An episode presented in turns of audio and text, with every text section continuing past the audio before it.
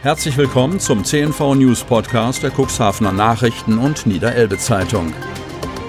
In einer täglichen Zusammenfassung erhalten Sie von Montag bis Samstag die wichtigsten Nachrichten in einem kompakten Format von sechs bis acht Minuten Länge.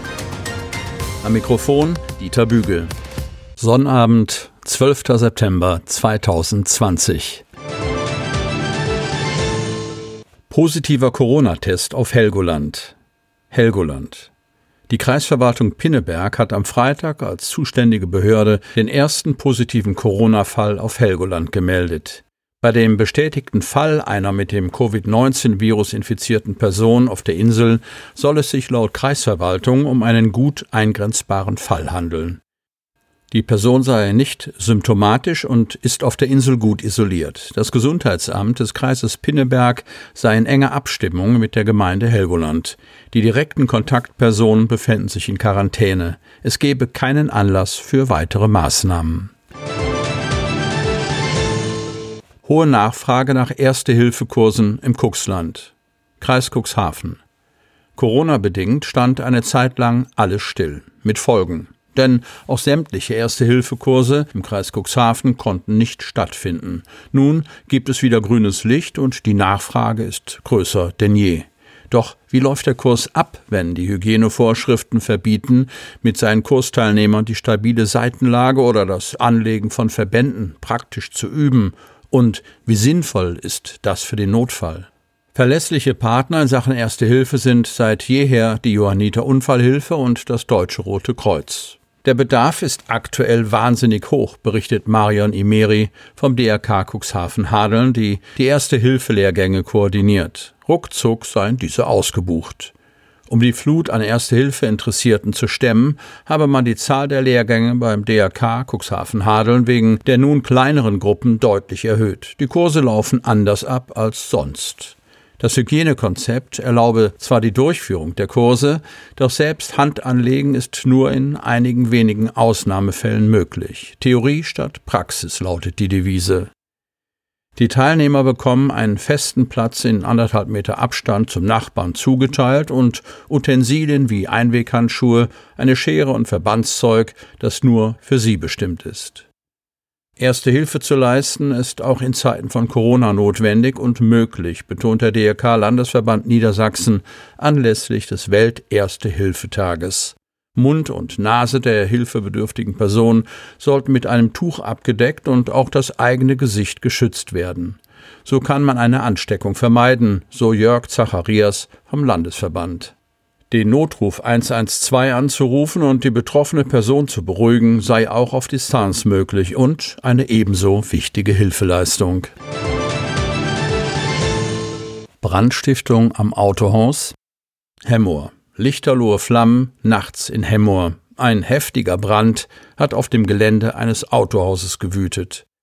Bei einem Autohaus mit Werkstatt in der Stader Straße brannte ein Ford C-Max. Während die Feuerwehren zur Einsatzstelle eilten, griff das Feuer auf ein VW Wohnmobil und einen Mercedes A170 CDI über. 49 Feuerwehrleute verhinderten, dass die Flammen weitere Fahrzeuge und das angrenzende Zweifamilienhaus erreichten. Die Polizei geht von Brandstiftung aus. Auf Videoaufzeichnungen ist eine derzeit noch unbekannte männliche Person zu sehen, die nur kurz vor dem Vorbeifahren des Streifenwagens zwei Pkw vermutlich absichtlich in Brand gesteckt hatte, teilt Stefan Herz, Pressesprecher der Polizeiinspektion Cuxhaven mit. Ausbaubeiträge bleiben in Otterndorf ein Aufregerthema. Otterndorf. Die dicke Luft war zu spüren, als der Otterndorfer Stadtrat zu seiner Sitzung zusammenkam. Die Geschäftsleute und Bewohner der Marktstraße und Reichenstraße wollten Informationen, sie wollten Begründungen und sie wollten Antworten auf ihre Fragen zu den von der Stadt geforderten Anliegerbeiträgen. Politik und Verwaltung signalisierten Kompromissbereitschaft, aber eine generelle Abschaffung der Ausbaubeiträge wird es, das wurde auch deutlich, nicht geben. Mehrere Anlieger der Marktstraße und Reichenstraße warfen der Verwaltung und Stadtdirektor Harald Zarte persönlich Unaufrichtigkeit und schlechte Kommunikation vor. Hotelier Christoph Sohnrei, der einen besonders hohen Betrag zu zahlen hat, fragte, wie kann es sein, dass die Stadtspitze einen Investor über so eine wichtige Sache im Vorfeld nicht informiert? Zarte räumte ein, dass die Kommunikation nicht optimal gelaufen sei. Er entschuldigte sich auch für die späte Abrechnung, die erst jetzt, acht Jahre nach der Umgestaltung der Otterndorfer Ortsdurchfahrt, erfolge. Er verteidigte die Maßnahmen und die grundsätzliche Erhebung von Ausbaubeiträgen aber als unerlässlich und rechtlich unstrittig. Das deutlichste Signal zur Befriedigung des Konfliktes ist die Umstufung der Marktstraße und Reichenstraße von einer innerörtlichen Hauptverkehrsstraße in eine Durchgangsstraße. Der Vorschlag der CDU-FDP-Gruppe wurde von der Verwaltung und einem Fachanwalt geprüft und für zulässig befunden. Konkret bedeutet das, an den Kosten für die Gehwege und der Straßenbegleitgrün werden die Anlieger jetzt nur noch zu 50 Prozent statt 60 Prozent beteiligt. Bei den Parkflächen sollen sie jetzt 60 Prozent statt 70 Prozent übernehmen. Straßenreinigungsgebühren. Eigentümer erwägen Sammelklage. Cuxhaven. Um mehr Gebührengerechtigkeit geht es der Stadt Cuxhaven nach eigenem Bekunden beim Thema Straßenreinigung. Für Bürgerinnen und Bürger, die seit Umstellung der Berechnungsgrundlage draufzahlen müssen, mag das wie ein schlechter Witz klingen.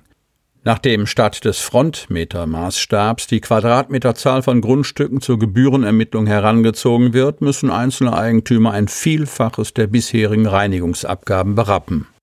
Für unzumutbar hält Rolf Nimz diese Entwicklung. Dem Wahlkuxhafener gehört ein knapp 8000 Quadratmeter großes Pfeifenstielgrundstück in Stickenbüttel.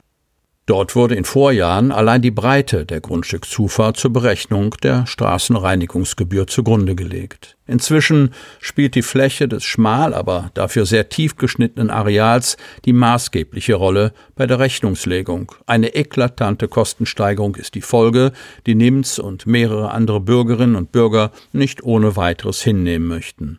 Einige Grundstückseigentümer hatten aus Gründen der Fristwahrung Anfang August bereits Klage gegen den ihnen zugestellten Gebührenbescheid eingereicht. Nun suchen sie nach weiteren Mitstreitern, um in einer konzertierten Aktion gegen das neue Berechnungsmodell vorzugehen. Eine Sammelklage könnte aus Sicht der Betroffenen ein sinnvolles Mittel bilden. Anfechten ließe sich auch auf diesem Wege zum Beispiel eine nachträglich in die Gebührensatzung eingepflegte Kappungsgrenze. Sie beschreibt, wie viele Quadratmeter gebührenwirksam ins Gewicht fallen. Einen Vorschlag des Städtetags folgend haben Verwaltung und Politik dieses Limit bei 10.000 Quadratmetern gesetzt. Nimz lobte die sachlich konstruktive Atmosphäre während eines vor mehreren Wochen anberaumten Treffens mit dem Oberbürgermeister, zeigte sich allerdings enttäuscht über den Ausgang dieses Lokaltermins. In Reaktion auf das Gespräch habe die Stadt lediglich die eigene Argumentationslinie wiederholt. Verändert worden war die Gebührensatzung, weil andere Kommunen mit einer in der Vergangenheit auch in Cuxhaven praktizierten Berechnung nach Frontmetern Schiffbruch erlitten hatten. Sie hörten den Podcast der CNV Medien, Redaktionsleitung Ulrich Rode und Christoph Käfer. Produktion Rocket Audio Production.